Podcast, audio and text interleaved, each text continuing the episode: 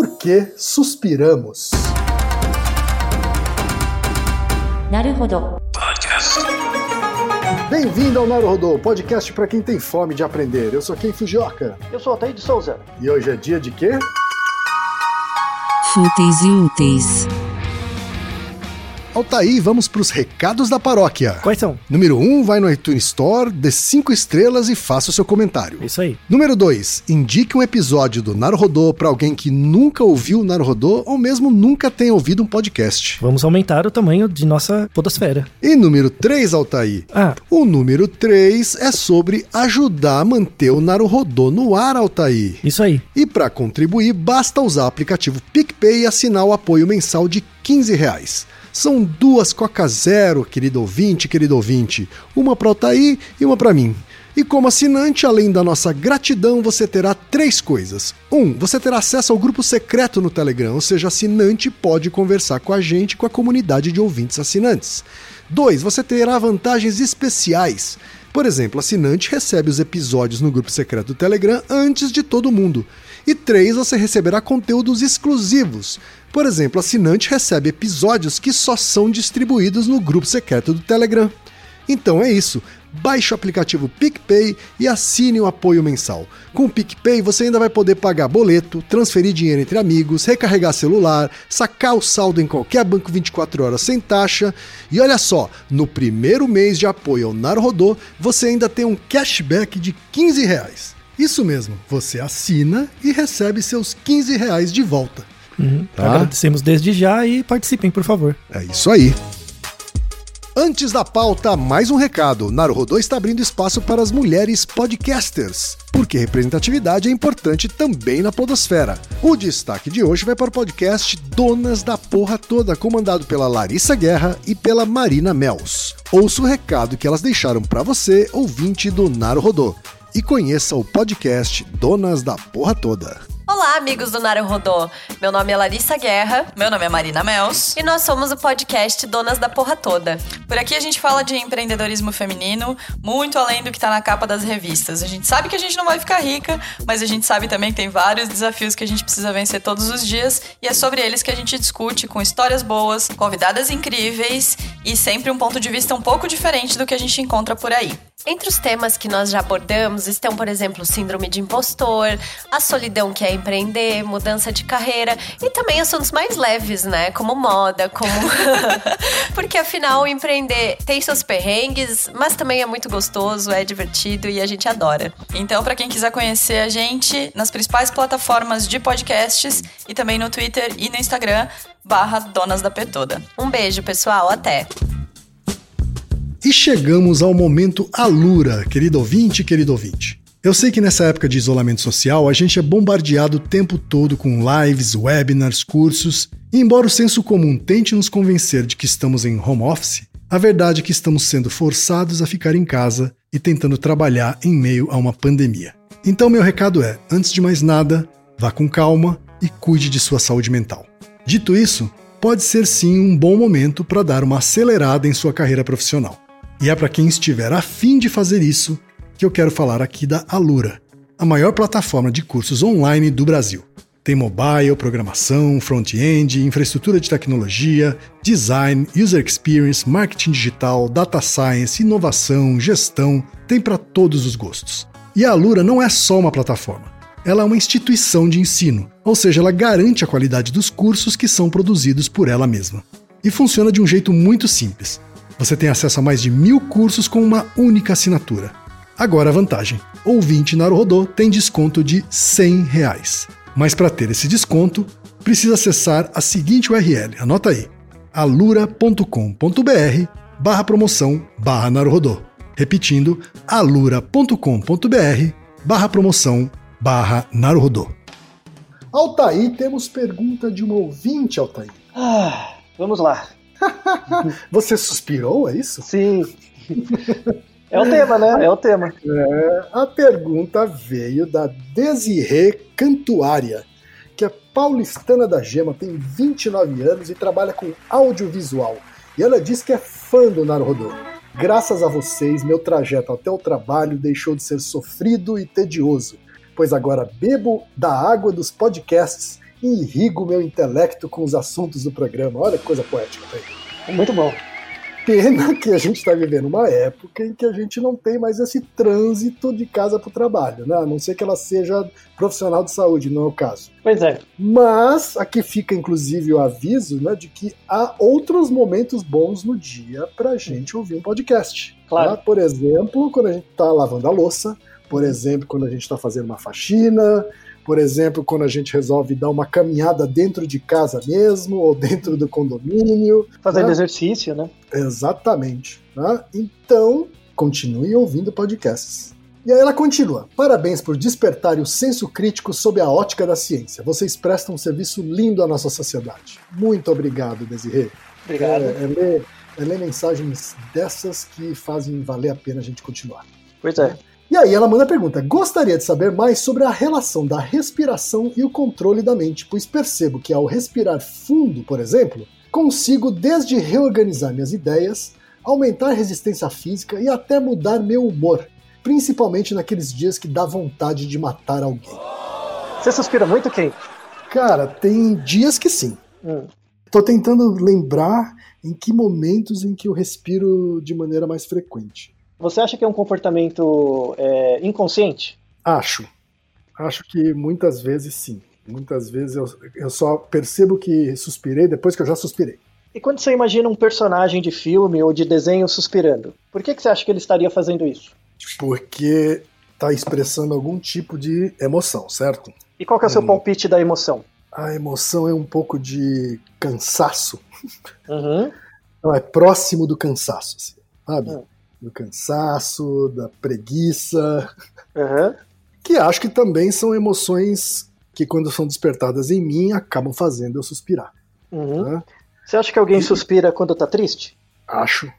Acho Uhum. que suspira quando tá triste. Acho que suspira também. Existe aquele clássico, né? Suspirar quando tá apaixonado. Uhum. Enfim, acho que tem a ver com alguma, alguma mexida nas emoções aí. Isso. Então, é, é- o caminho é bem por aí, tá? Esse, esse episódio de hoje, ele entra numa cadeia de outros episódios que todos são relacionados, no fundo, com o comportamento de respirar. É, as pessoas acham... é, é, de novo, eu até trago à tona esse, esse tema que é importante. Assim, a- a- as pessoas têm medo de fazer perguntas óbvias. Porque, na verdade, a, a obviedade está na pergunta, mas não na resposta. tá? Claro. Então, é- é, essa pergunta, por que... Manda mais perguntas desse tipo, não é isso, Altair? Isso. É, aquela Prosaica. pergunta que você- Perguntas é, prosaicas, perguntas, perguntas que aparentemente parecem bobas, mas essas são as que dão os melhores episódios. Exato. As perguntas que você tá com medo de perguntar, é as que você tem que mandar. Tá? Não, não, não, não tenha medo. Você não precisa pôr seu nome se você ficar com vergonha, mas manda a pergunta. Tá? É podcast.naruhodo.com.br. Muita gente pergunta o e-mail, porque acho que não ouve o finalzinho do episódio. Então é podcast.naruhodo.com.br. Então, esse episódio ele entra numa cadeia de outros episódios que quem não ouviu pode ouvir, que todos são relacionados com respiração. Por exemplo, o episódio 189, que é por que que a gente revira os olhos. É, o comportamento de revirar os olhos, assim, quando a gente faz af, né, ou revira os olhos fazendo isso, é também uma suspirada, né? Em geral é associado com, suspiro, com um suspiro. Tem o episódio também 149, que é por que que a gente dá risada. Tem o 206, que é porque a gente chora. Tem o 181, que é porque a gente soluça. E tem o 224, que é porque a gente espreguiça de manhã. Verdade. Todos esses episódios são relacionados com a respiração. Respirar é o comportamento básico que dá origem à vida e tudo aquilo que a gente faz. tá? Então, não importa. E é aquele movimento que, na maior parte do tempo, a gente está fazendo inconscientemente, não? Isso, exatamente. Então, é- é, respirar é, é um comportamento que marca e nos une todos, de- desde as nossas células. Nossas células respiram também de forma rítmica, né, os, os sistemas biológicos internos das células. Todos os organismos, até a gente, não importa quem você é, desde o, do, de 9 a 90, do faxineiro ao presidente do banco. Todo mundo respira. tá? E quando você para de respirar, isso marca o final da sua trajetória. Então, por isso que respirar é um comportamento muito importante e que gera exadaptações, né, gera adaptações ao ambiente que marcam a nossa relação com as nossas próprias emoções.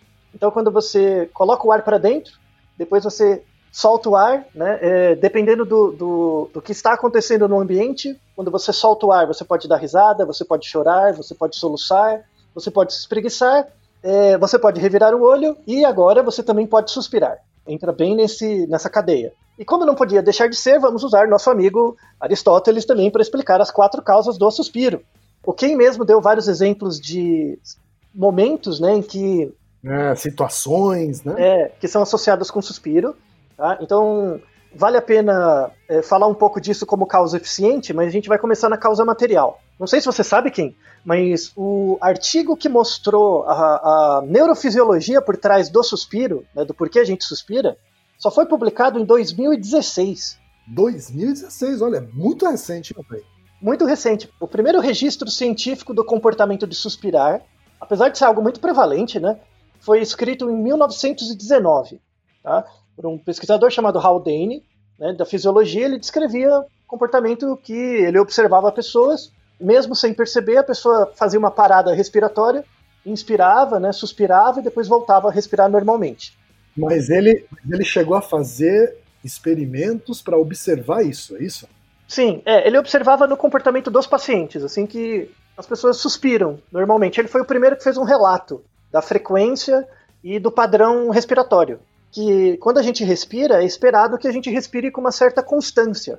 É, a gente não pode respirar muito fundo e, e muito raso e variando.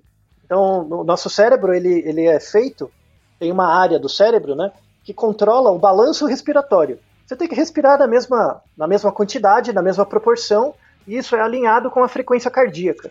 Isso é, é bem determinado no cérebro desde a, da, do nascimento e tem áreas específicas para lidar com isso. No entanto, a área já foi descoberta já há uns 70, 80 anos, que é chamado complexo de pré-Botzinger. Olha que nome bonito de você aprender. Complexo de pré-Boxinger. Bonito isso aí, Antônio. Jogar isso num papo aí de bar é. Pois é, então. Você parece ser sabido, né? Então, é, é, o complexo de pré-Botzinger, ele fica numa área muito fundamental do seu cérebro, que é o tálamo, que fica bem no tronco encefálico. Então você pega a sua nuca, tem uma área mole atrás da nuca, e se você for bem no meio da sua cabeça, assim, bem no meio do pescoço, do encaixe do, do, do pescoço com a cabeça, tem uma área que é o, o tronco encefálico, e Bem no meio dessa área tem o complexo de pré-Botzinger. Esse complexo ele é um conjunto de neurônios que, é, que são chamados de interneurônios. Eles são neurônios que se ligam a outros dois grupos de áreas. A outros neurônios. É. Então, o, os interneurônios, eles têm várias funções, mas esse, esse grupo, especificamente, ele tem uma função de estabilizador de frequência. Então, imagina que tem, tem uma área que joga um pulso elétrico e esse pulso tem que ser passado para uma outra área. Esses interneurônios não deixam o pulso elétrico variar muito de uma área para outra. Tá? Então é ele faz se meio... fosse um estabilizador de voltagem. Exato. Que a, gente, que a gente já se referiu sempre a esse estabilizador de voltagem em vários episódios, né? Voltados à, à respiração. Exatamente isso. Tá? Ele é meio que parecido com a fonte que você usa no seu computador.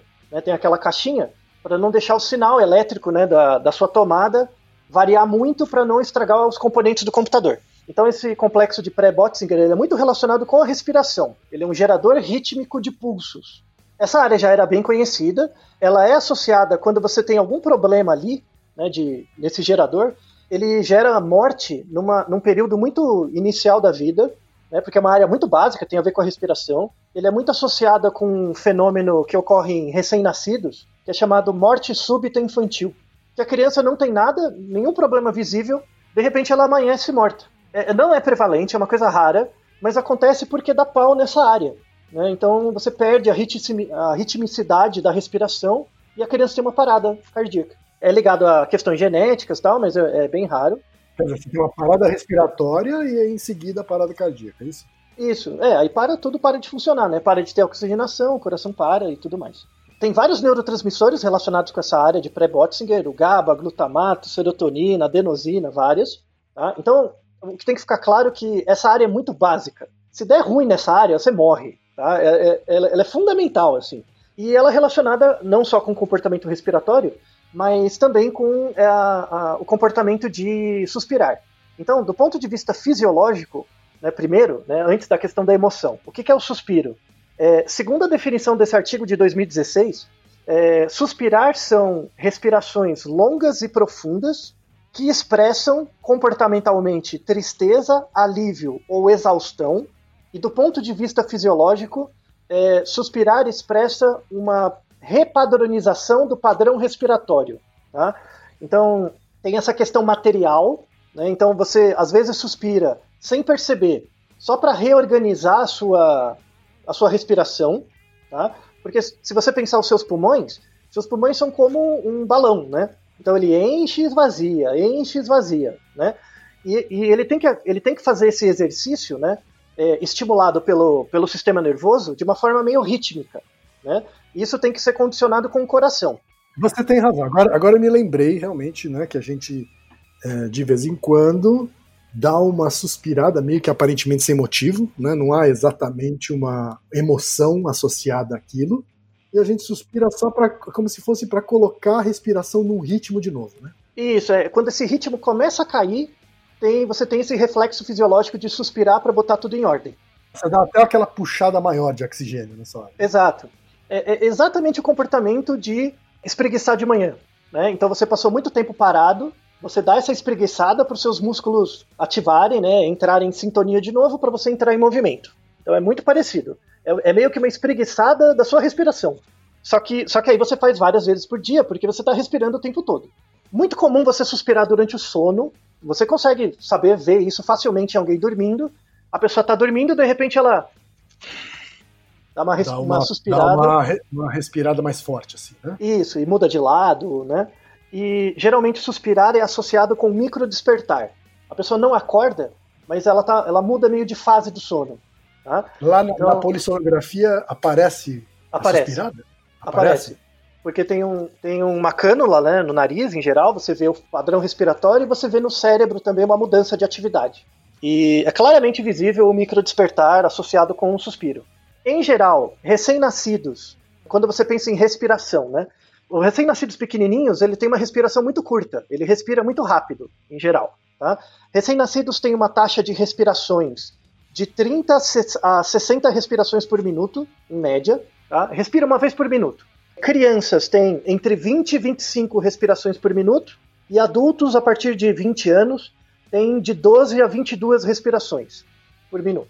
Tá? Então, é... então, na verdade, é uma grande diferença entre o recém-nascido para uma criança e aí para criança para adulto a diferença já é menor, é isso? Já é menor. Isso acontece porque o pulmão está maturando, né? o seu pulmão cresce porque você cresce, e o seu cérebro também está maturando. Então esse estabilizador de voltagem, ele não nasce pronto. Né? Ele vai, ele vai, ele, ele sofre um treinamento durante a fase inicial da sua vida. Então fisio fisiologicamente, só em 2016 a gente conseguiu descobrir. É, já, já se sabia que tinha essa área do complexo de pré-Botzinger lá, mas não sabia exatamente como ele agia, porque as pessoas, os, os, pesquisadores achavam que a, esse estabilizador de voltagem era algo elétrico. E eles viram que não é assim a gente suspira, né, esse padrão de suspirar, na verdade é um, um estabilizador de voltagem químico. Imagina um neurônio no meio e dois neurônios, um de cada lado. Esse neurônio no meio ele tem que estabilizar a voltagem que entra e que sai, né, para manter constante. Tá? O que as pessoas achavam era que, meio, que, o, que esse neurônio era tipo um capacitor, era tipo um estabilizador mesmo. Né? Entrava um pulso elétrico e ele estabilizava e passava o mesmo o pulso elétrico de forma constante do outro lado. O que eles descobriram em 2016 que não é um, um, um sistema elétrico, é um sistema químico. Então, o primeiro neurônio manda um sinal para ele. Esse interneurônio, ao invés de mandar um pulso elétrico apenas, ele manda um sinal químico. E esse sinal químico que dá o padrão de atividade do próximo neurônio. Então é bem mais complicado do que parece.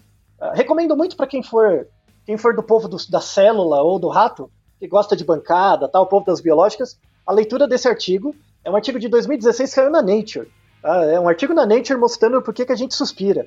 Porque isso tem várias aplicações para entender várias doenças e tal, né?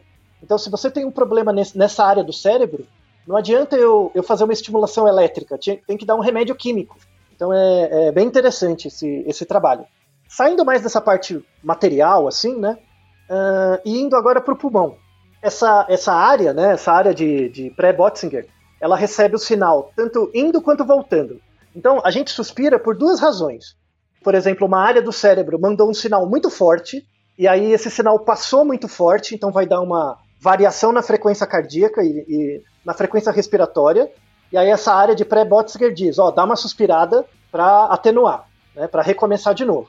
Ele meio que estabiliza. Mas tem o contrário também. Às vezes o seu pulmão ele dá uma variada no, no ar que entra. Então, por exemplo, imagina que você sai de um lugar que tem muito oxigênio e vai para um lugar que tem menos oxigênio, tem mais gás carbônico. Você vai começar sem perceber a suspirar também.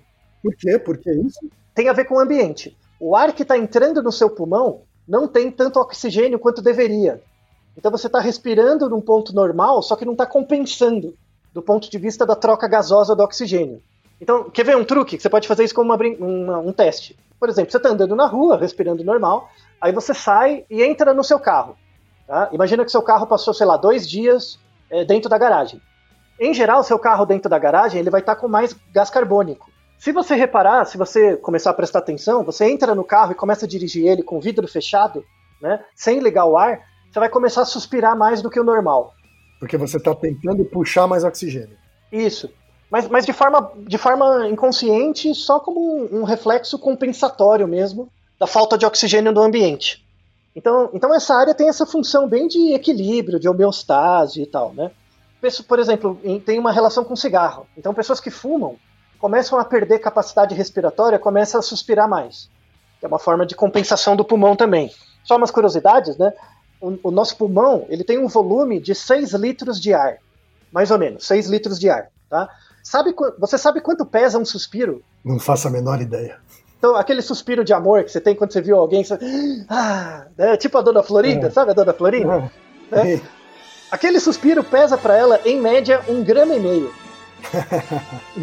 Então cada suspiro tem em média um, entre um grama e um grama e meio de ar. Nosso pulmão carrega 6 litros de ar em média. Quanto mais alto você for, é, você tem um volume pulmonar maior. Se você mor morar em lugares mais altos, seu volume pulmonar também é maior. Homens têm um volume um pouquinho maior também, por causa da compleição física. E pessoas eutróficas, né, que não são obesas, têm um peso, uh, o IMC normal, também tem um maior volume pulmonar. E aí o pulmão, na verdade, ele é uma, uma cadeia de túneis. Então você tem entre a sua garganta, tem a traqueia, aí vai virando os alvéolos pulmonares, né? E o seu pulmão, basicamente, ele é gelatinoso. É, se você vê o pulmão vivo, assim, ele é uma estrutura bem mole. Ele é maior do lado direito do que do lado esquerdo, porque o nosso coração ele não é simétrico, né? Ele é maior para um lado do que para o outro. Então o pulmão é maior do lado direito do que esquerdo. Ele é uma estrutura bem mole, assim, e que tem muitos, muitos canais. Os, e os canais por onde o ar passa vão ficando cada vez menores. Tá? Então ele começa pela traqueia, que é bem grande, e vai ficando cada vez menor. Se você pegar todos esses canais e somar as distâncias deles, só para você ter uma ideia da nossa capacidade pulmonar, um pulmão normal, de uma pessoa normal com 70 quilos, tem 2.400 quilômetros de vias aéreas, em média. Caraca, é, como assim? 2.400 quilômetros. Ele é muito, muito densamente irrigado de sangue e canais por onde o ar passa. Quer dizer, são canais muito, muito finos. Muito, muito, cada vez mais finos e tal. Se você, se você for fazer uma viagem é, entre esses canais de férias, né, é como se fosse da, é mais do que daqui do, do, em Manaus. Né, é mais uhum. longe. Né? E esses canais chegam numa, nas pontinhas, que são saquinhos, né, que são os alvéolos, e cada pulmão, e, um pulmão tem em média entre 300 e 500 milhões de, de alvéolos. E quando ele está perto do alvéolo, é o momento em que ele está mais fino ou ele engrossa de novo? Não, ele está ele tá mais fino. Até chegar no alvéolo, ele vai ficando cada vez mais fininho. Né? Tá. E quando chega num alvéolo, é um saquinho, e esse saquinho é onde acontece a troca gasosa, né? onde o, o gás carbônico sai, entra o oxigênio e tem as trocas ali.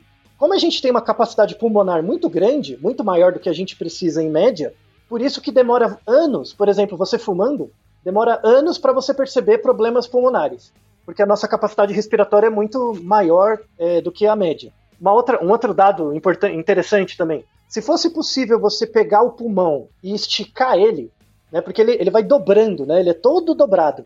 Se você fosse esticar ele igual a uma lona, sabe? Você pega um pulmão de uma pessoa normal e vai esticando, só para você ver o tamanho da área onde os alvéolos estão, né? Esses 500 milhões. Se você conseguisse abrir o pulmão, a área que ele ocupa é do tamanho de uma quadra de tênis. Caraca! Só pra você ter ideia. É, é por isso que tem fumante que fuma 30 anos e, e né? Porque tem que tá gastando o que tem demais. Né? O que não é bom, na verdade, porque quanto precisar, você se ferra. E uma dose de, uma dose de sorte também, né? Porque bastante. Não necessariamente não necessariamente precisa demorar tudo isso assim para ele se ferrar. Exato. Porque além, não, porque o problema maior não é você perder a capacidade pulmonar. O pior é você ter o câncer, porque alguma das células diferencia e dá um câncer. E aí por isso que cânceres de pulmão são muito agressivos. Porque tem muita célula, é muito densamente povoado ali, e aí cresce muito rápido. É, muito fácil de se multiplicar, né? Exato. É, uma outra curiosidade interessante dos pulmões é que mulheres grávidas é, perdem, em média, 20% da capacidade pulmonar. Porque o bebê vai crescendo na barriga e pressiona o pulmão, pressiona o diafragma, e aí o pulmão perde 20% da capacidade. Né? Que depois volta. Depois volta quando nasce, mas é, você vê né, que muitas grávidas, por exemplo, nem, nem sentem é, falta de respiração, falta de ar, nem nada. Porque o nosso pulmão tem uma capacidade muito maior. Né? Sim. Então, veja que é uma estrutura muito intrincada, né? Então são muitas áreas, tem que vir do cérebro, os nervos têm que ir até o pulmão, é, tem que ter toda a troca, a troca química, né? A troca, a troca, gasosa, e isso é um sistema que tem que estar bem organizado. E a área que organiza tudo isso é esse complexo de pré-Botzinger. Então, parabéns a ele, né? Um baita parabéns, trabalho, né? Parabéns ao pré-Boxinger. É, é, pois é. Imagina, o controle de qualidade dessa área. Porque se der pau nele uma vez, você morre né? Uhum. Então é, a seleção natural aí, ó, trabalhou bem, viu? O ISO, o ISO 9000 aí tá funcionando bem. E, né? e, esse nome aí tem a ver com a pessoa que, sim. que descobriu essa parte do nosso pulmão? Essa parte, o Botzinger, sim. E essa área de Botzinger, ela, é, como ela é muito básica, tem, ela é encontrada em todos os mamíferos. Né? Todos os mamíferos basicamente têm essa mesma estrutura. Tá? Com a mesma falei, função. Eu falei, que é no, eu falei que é no pulmão, né? Que, que bobagem. É, é, é, a área no cérebro, né? Claro, no cérebro mas ela é, ela é comum a todos os mamíferos e sempre com a mesma função. Assim. Então mostra que é um comportamento muito, muito básico, né? E da onde que saiu disso, né, da, do, do, cérebro e tal, da respiração? Por que, que isso é associado, por exemplo, com a, igual a nossa ouvinte falou, é, aliviar a tensão quando você quer matar alguém, né? Você dá aquela suspirada, né? Da onde que saiu isso? Porque esse organismo que respira, né, e ele tem uma causa material e formal para manter essa respiração constante, né, para possibilitar a homeostase de todos os sistemas biológicos, esse organismo ele não está sozinho no mundo, ele está interagindo com o ambiente. Então, a primeira causa formal do suspiro é quando o indivíduo está no ambiente e esse ambiente tem um balanço de gás carbônico e oxigênio. Quando esse balanço de gás carbônico e oxigênio muda, isso altera tanto a captação de oxigênio pelo pulmão, avisa o cérebro, e aí essa área ó, dá uma suspirada para compensar. Isso acontece, tá? Então tem essa causa formal. Mas depois tem causas eficientes, porque o organismo não vive sozinho, ele vive no meio de outros organismos. Então, por exemplo, tem um, um aí começou a surgir a, a relação entre suspirar e o comportamento, que é bem mais recente. Existe um artigo muito legal em 2005, ele foi reproduzido depois, que avaliou suspiro em rato. Sabia que rato suspira? Imagino que sim. O rato faz. Agora que você me falou que todo mamífero suspira, ou que todo mamífero tem o complexo de pré-boxing. É, então. Mas o, o, o rato faz esse suspiro de. Ah, ele faz isso, sabe? Mas em que contexto? Aí, aí você associa com comportamento. Inclusive, o título desse artigo é muito legal. O título do artigo é algo como uh, Ratos suspiram de alívio. É, é, um artigo que mostrou que rato suspira e suspira por causa do alívio. Porque ele se sente aliviado. É bem interessante. Ele, de certa forma, está associado a uma emoção. É, é, é um, um, display de emoção, né? Um display comportamental de emoção. O experimento é bem interessante.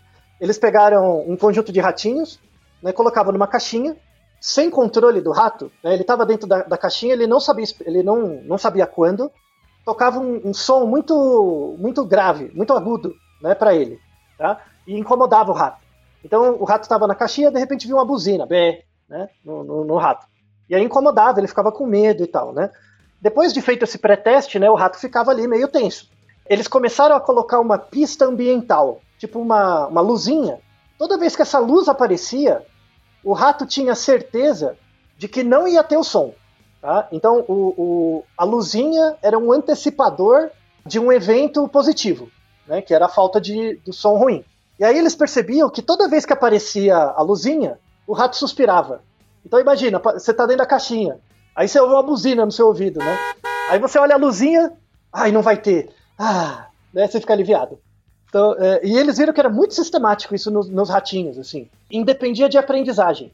É, mesmo ratos muito novinhos já tinham isso. Então, pelo menos a gente vê que outros organismos suspiram de alívio. Em símio, é, macaco, chimpanzé, bonobo, você vê isso muito. O bichinho paradinho lá, de repente ele dá uma sentadinha, ah, ele faz esse, esse comportamento. O, você suspirar de alívio é algo muito útil, né? É muito útil evolutivamente. Por quê? Imagina Por quê? que nós, nós somos dois bichinhos, né? A gente tá no meio do mato. Se você vê que eu tô suspirando de alívio, isso te dá uma indicação ambiental de que o ambiente está seguro. Entendi. Você entende? Porque de certa forma você não, é, não está tenso, certo? Isso. É, se eu, se eu consigo suspirar e mostrar pra você que, pa- pra mim, pelo menos, o ambiente parece seguro, é contagioso. Não sei o quão honesto, mas é um sinal de que parece que tá tudo bem. E é muito comum em, em predados, né? Organismos que são predados têm muito esse comportamento de é, espalhamento do suspiro, assim, né?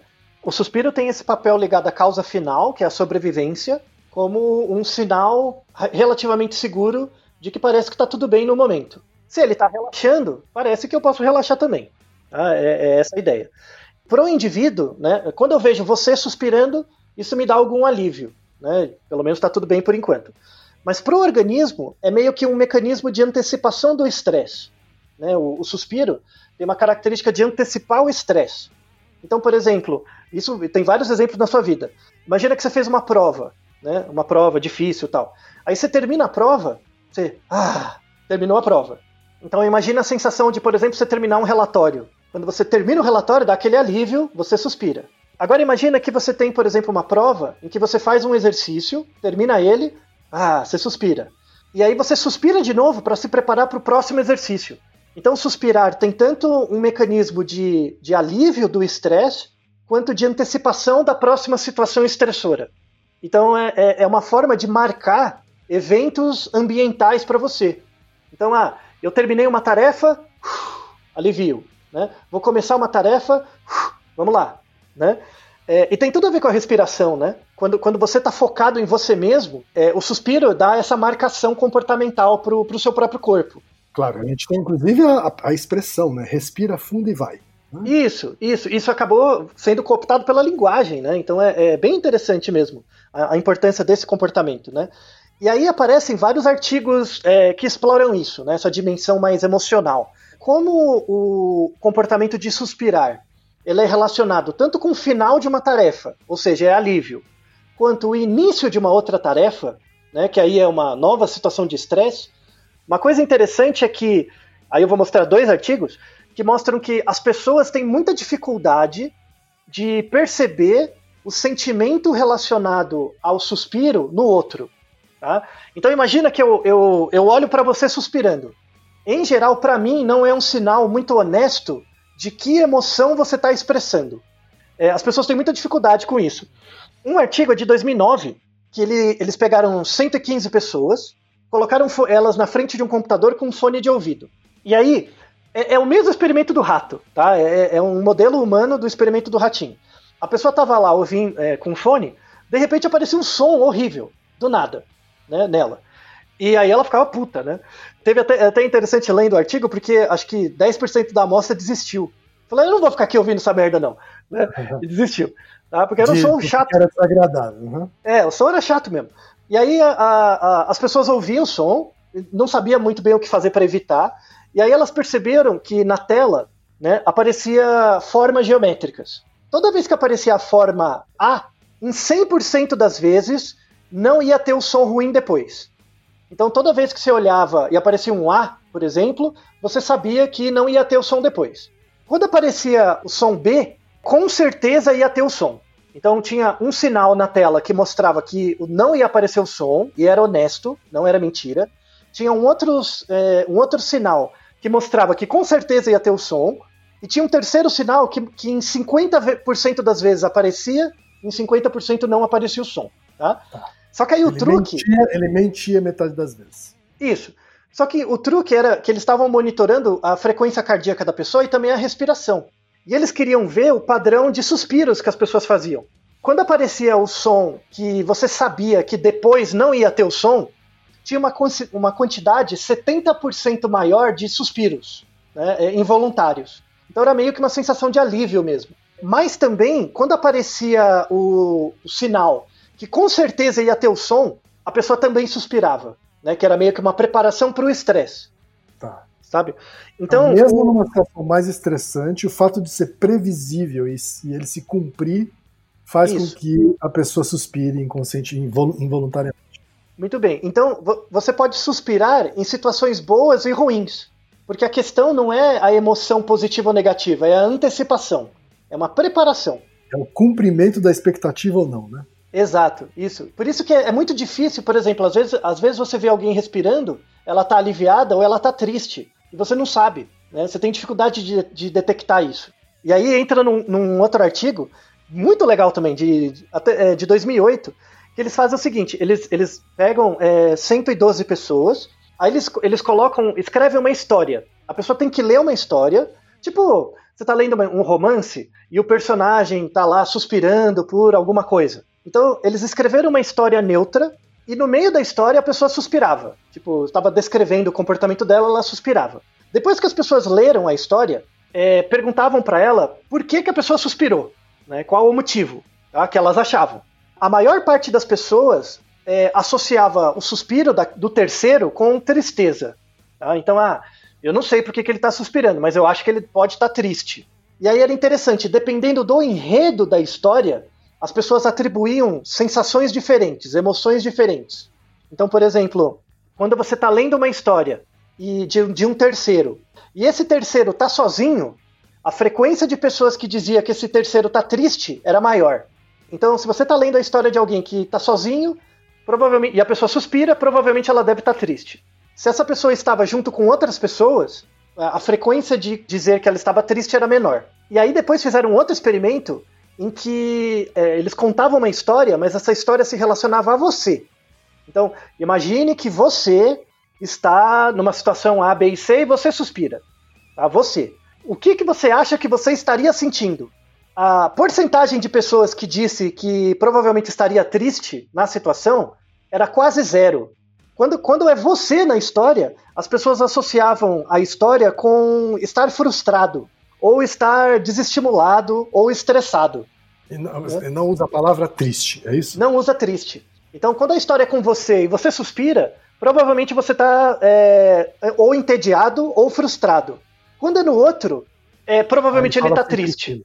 Mas a gente está falando de, de, emoções aí é, é, que estão mais ou menos na, na, na, mesma categoria, assim, né? Tem uma diferenciação semântica aí.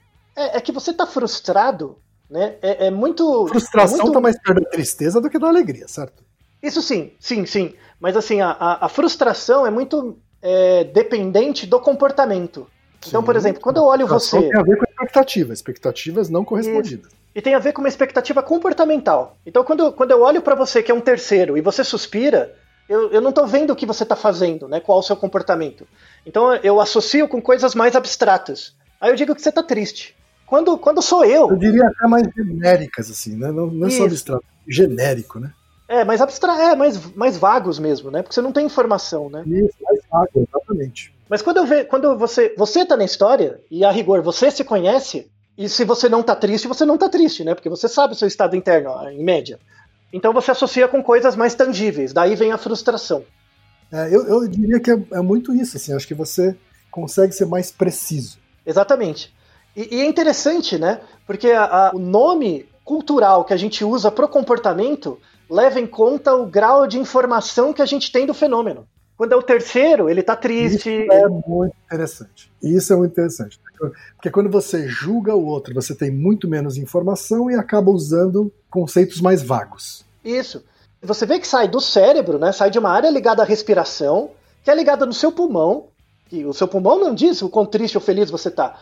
Mas a, a, o, o pulmão, junto com o cérebro, funcionando em todos os seus sistemas, durante a sua história de vida, você aprende a associar esses comportamentos em função da informação disponível no ambiente com vários eventos relevantes. Muito interessante, né? Muito. É, é, por, isso, por isso que o mais legal são as perguntas bestas, entre aspas, bestas. Porque mostra coisas muito básicas da onde todos os comportamentos biológicos e culturais emergem. É algo sensacional, assim. Não, e é interessante como essa análise, sob o ponto de vista das quatro causas, faz com que essas coisas se entrelacem, né? Uma coisa que começa com funções biológicas, mas estão mas completamente relacionadas a estados emocionais.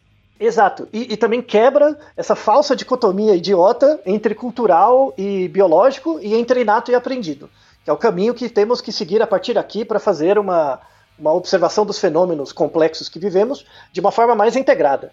E, e aí vem de novo quebrar essa bobagem de exatas humanas biológicas. Todo mundo é meio mal formado, então você tem uma perna comprida e uma curta. Só que pessoas têm pernas compridas e curtas diferentes. E esse é o problema. A ideia é mitigar essas diferenças. E para encerrar, quem? Se você pensa, por exemplo, na literatura, né, ou desenhos, coisas do tipo, né? Então, quando você, principalmente desenhos animados mesmo, se você parar para pensar, os personagens eles suspiram muito.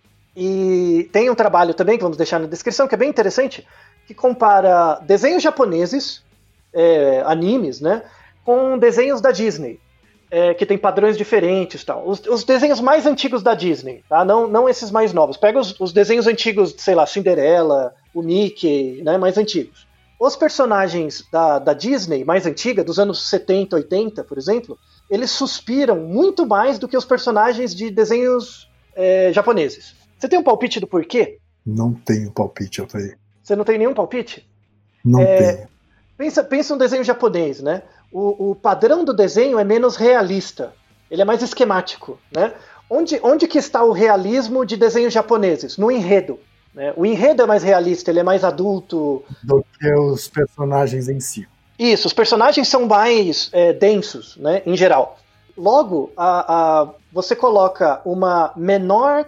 Eu não vou falar de esforço, mas você coloca uma menor, entre aspas, qualidade na fidedignidade do corpo biológico e aumenta a profundidade do enredo. Então, pelo enredo, você sabe que aquele personagem é uma criança, um adulto, uma mulher, um homem e tal. Né? Porque o padrão do desenho é o mesmo. Quando você pega desenhos, por exemplo, da Disney, as histórias são mais rasas, mas os personagens são animados de forma a parecerem mais a, animados mesmo, biologicamente mais animados. Então é muito interessante esse trade-off. Assim. Há talvez uma, uma preocupação maior em reproduzir uh, o fenômeno biológico do biológico. ser humano real. Uhum. Isso. Pega, por exemplo, o Bambi. Vai, o desenho do Bambi, né? A história, a história em si do Bambi, ela é meio ruim. Né? Ela é meio rasa mesmo, né? Ela, ela é barata nesse sentido da, da publicidade, sabe? É uma história para fazer você chorar numa parte. Ela, ela, é construída de uma forma simples. É, só que se você olhar o desenho dos personagens, eles suspiram, eles choram, você, você se tem uma capacidade empática muito maior com os personagens, biologicamente. eles ativam sua disposição biológica. Em, em, desenhos de outros, principalmente desenhos do leste europeu e da, da Ásia, tem uma menor preocupação com essa característica expressiva do organismo, né, biológica, por isso que o, o bichinho tem um olho grande, tem um nariz grande, né? É, é, a cara dele muda o tempo todo, né? É, fazem coisas meio supra-humanas, porque o que te pega é a densidade da história. Isso é, é uma questão muito interessante da relação entre biologia e cultura, né? Como que isso é utilizado.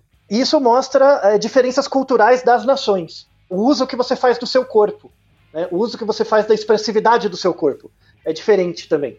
Essa é uma coisa cultural sensacional, assim, da, dessa aplicação, que você nem imaginava, né? Que é, se você imaginar um personagem suspirando, provavelmente você imagina um personagem da Disney, um coelhinho, é, ou você não imagina um personagem anime suspirando. Se bem que eles fazem isso, mas com uma frequência muito menor.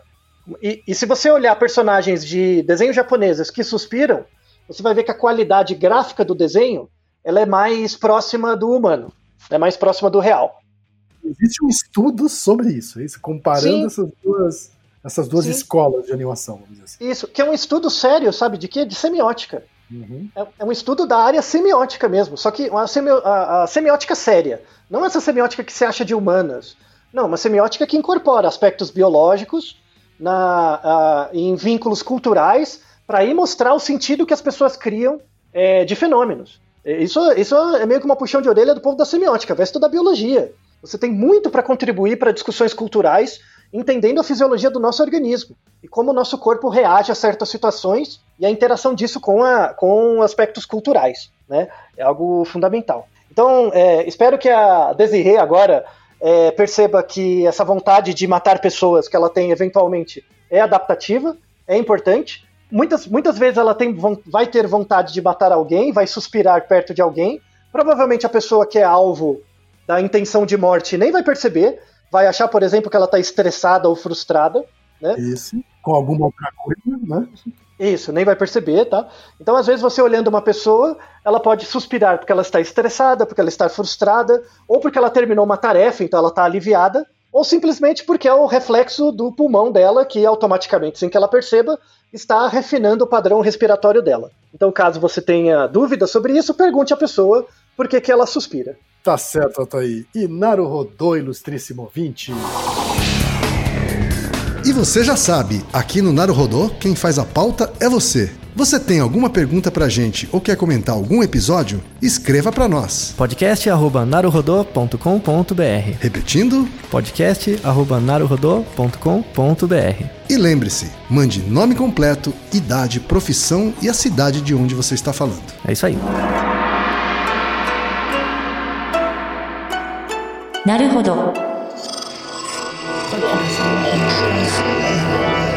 Esse podcast é apresentado por b9.com.br.